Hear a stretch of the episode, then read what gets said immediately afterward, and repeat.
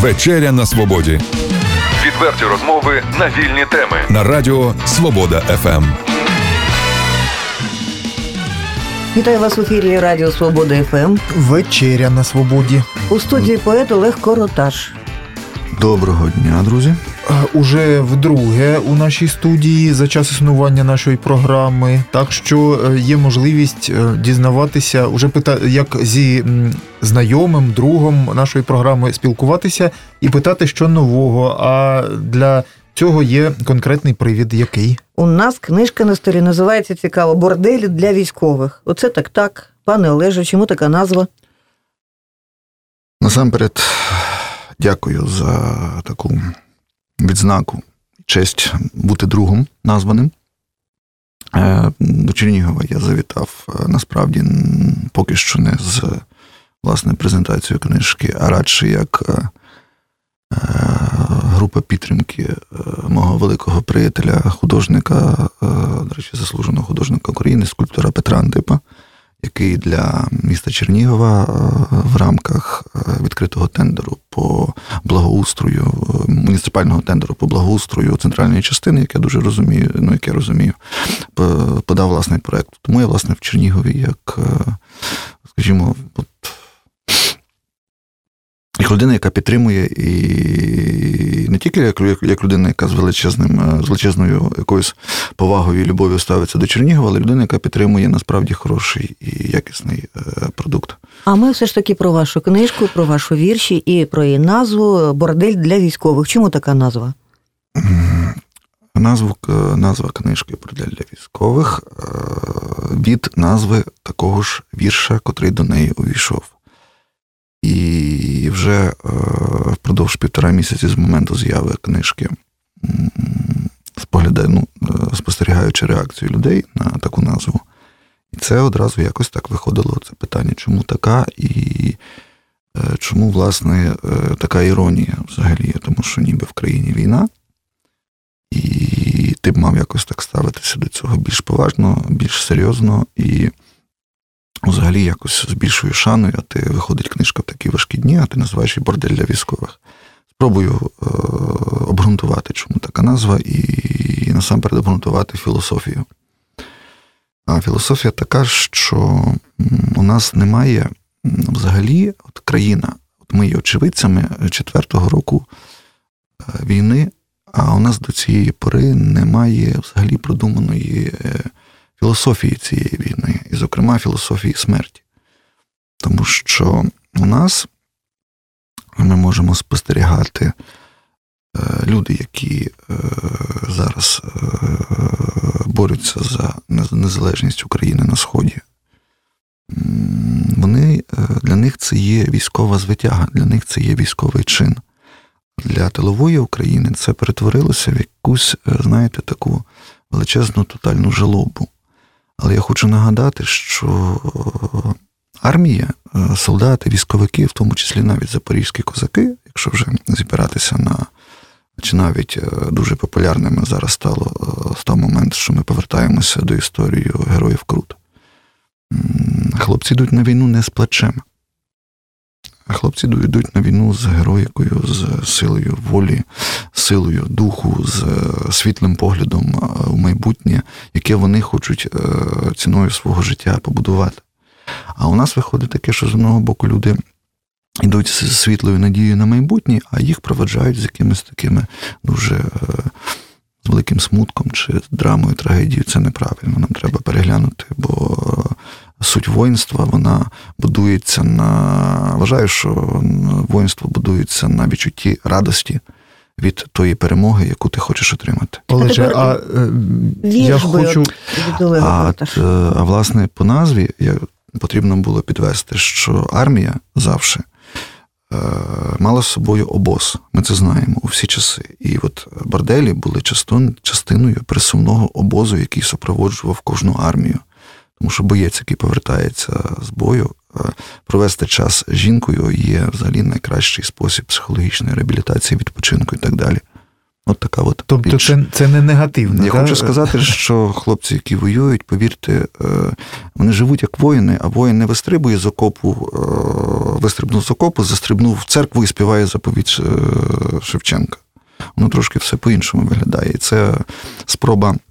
Насправді дуже важко розумію, як це зараз прозвучить, чи може когось вразити чи образити, але я би дуже е, пропонував подивитися все ж таки на, події, які ми маємо із е, трохи іронічного боку бо не, не можна одягнути країну в е, траурну пелену і вимагати е, в цьому середовищі трауру і тотального цвинтара якихось звитяг. Це неправильно. Людей щось має надихати. Прочитайте, будь ласка, щось. Вірш, який відкриває назву, е, вірш, вірш, який відкриває цю книжку, має назву Блюз біженців.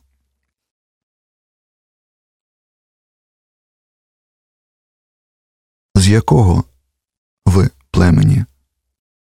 Пожирачі цитат. Шкірою слів. Обтягнуті барабани. Хлопчики псують парти іменами дівчат а дорослі псують усе від Біблії до Корану. З якого ви племені, пожирачі ідеї? На ваших флагштоках прапори облуди, з якої б війни не вертав Одіссей по обидва боки зла люди якого ви племені? Пожирачі свобод. На який континент? Втекти поїздами? Під яким вітрилом останній флот цивілізації спочине на дні океану? От ви читаєте вірші і мурахи ходять. Ви знаєте, я не знаю, чи це від вашої енергетики, чи це від того, що вірси, вірші просто чудові. А хотілося б ще щось почути.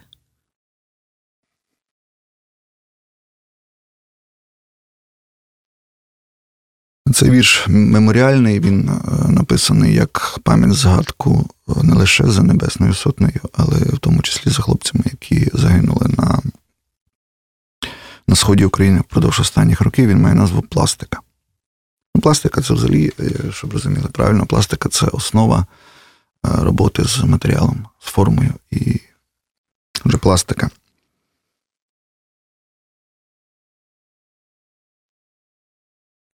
Ми стільки з тобою випили, що істина не у вині. Від революцій багато галасу, мовчання здійняло куряву. Найуспішніші у кар'єрі поети сиділи в тюрмі, а ми сидимо у Львові, налили водяру, запиваємо вірші водою. Часом мовчимо, сумні, часом веселі з дівчам, що прогулює пару. Ми приймали життя в усій красі, в усій величі дна та убогості слави. А на сході з ребер у полі ворон визбирує трохи м'яса. Та й у нас смачна підчеревина на столі. Подай, птаху, солі, допоки життя букв насипає, і допоки одна жінка на двох мовчарка для алкоголю. Випити б з Богом. А де Бог? Живемо у лісі імітаторів, проголошених богами. У нашому літочисленні непохмільні Франко з Шевченком перевернули землю догори ногами. Господь перевернув. Якийсь дивний борг за суїцид Ісуса сплачують християни. Найкраща у світі правда знову мовчить. найкраща у світі подруга розстеляє спальник. Найкраще у світі щастя триває мить. Найкраща у світі поезія. Це печально над окупованим полем летить джміль, наче бомбардувальник. Нагадаємо, що у нашій студії поет Олег Короташ, і він читав вірші своєї нової збірки, яка називається Бордель для військових. Він збирається нам іще читати вірші, ми будемо його уважно слухати. Вірш дав назву книжці, і так і називається Бордель для військових. У філософських школах Атен гетери проговорювали демократію. То чи має право український поет здійснити підрив стриптиз клубу, якщо дівчата демонструють принади під музику країни-агресора? Праведне обурення має контекст це переселенки з окупованих територій. Можливо, вони не мали що їсти, так само, як не мали що їсти дружини німецьких офіцерів після Версальського договору. Можливо, українська культура не має що їсти, танцюючи стриптиз в інтелектуальному борделі Європи. І саме тому я хочу створити такий будинок для військових в Україні, де сонце не має дому, Україні, де нелегалізована війна. Мусить бути місце, де вислухають, і не питатимуть усіляку дурню, скількох я вбив. А потім, рано вранці, ми танцюватимемо довкола вогнища, голі і безумні, волаючи Deutschland, Deutschland über alles. Які критичні зауваження, можливо, якщо вони є, пропонують е, ті добродії, які вже встигли прочитати вашу збірку? Як реагують читачі? Я не знаю. Вони або бережуть е, мою психіку і утримуються від коментарів. Хоча е, мій е, улюблений український поет, сучасний Василь Герасим'юк, коли він має цю книжку, зрештою, і анотація з якоїсь нашої розмови це винесена е, ззаду книжки, він сказав, що це це пряма така от відповідь і прямий коментар е, під час зустрічі, що ця книжка є критичною для е, мене як автора. Погоджуюся цілком, бо після цього періоду, який я прожив за останніх 4 роки, ну, такого поета, який був до війни, е, більше не буде, буде інший автор. Це я я знаю, це ну, відчуваю по собі. Ну, те, що ми почули, воно дійсно сильно відрізняється від е, того, що вже звучало, в тому числі і в нашій програмі. Е, ви читали якісь тексти, якщо я пам'ятаю правильно, із збірки елегії з острова ну, Патмос, і з книги, яка на той час була свіжою, поет без, без імперії. імперії. Так. От Тепер уже четверта це збірка, так? Загалом так. Ви самі е, от е, відчуваєте, як як ви змінюєтеся, як е, стилістика змінюється, поетика, віршування, ваша система віршування? Ну, насамперед, я взагалі намагаюся працювати з надформою. І я мав якісь ну, уявлення про те, що я хочу працюючи з поетичним матеріалом, аби кожна книжка наступна е, відрізнялася від попередньої. Е, ну, У мене такі, скажімо, забаганки. Крім, щоб моя перша книжка відрізнялася від другої, друга, відповідно, Елегія острова Патмос, е, третя поет без імперії, вона вже була іншою від Елегії, і зараз бордель для військових вона відрізняється. І а от ви говорите про те, що ви хочете, або ж кожна книжка відрізняється від іншої. Це бажання себе реалізовувати, чи це пошук себе? Це е, це не пошук себе, а це е, життя. Людина живе, вона змінюється, знаєте, ну, не змінюється тільки дурні. Ну, е, у кожного є найулюбленіший автор там поезії, і я мені подобається як цей автор, тому що він написав цю книгу. Якщо постійно змінюватися, можна ж загубитися. Ні, ні, ні, ні. Е, Хіба ж дерево губиться, коли обростає е, Так воно віковими росте, кільцями? Не Так, абсолютно вірно. І автори ростуть. Ну, сподіваюся, і я просто обростаю корою, і воно тоді є. Е, Ну, це природньо. За змінами йдуть втрати, я ось про що Олеже. Тобто ті люди, які читали вас, бачили і любили такого, яким ви були. Стовідсотково вони мене втратили. От можу сказати так. Вони мене втратили. Я ця книжка розчарує. е, Кому подобалися попередні вірші з попередніх книжок. Ця книжка, книжка їх просто розчарує, і вони скажуть, е, що ні, ні, ми не знаємо такого поета. Він ні, ми не хочемо це читати, бо воно якесь дуже таке. От, в цій, в цій книжці Олеже, нема святого. Олеже, і що ну, тоді наодинці з собою робити? Я перепрошую. е, наодинці з собою мені чи читачеві? Ну, ну, ну, читачеві, то байдуже читачем.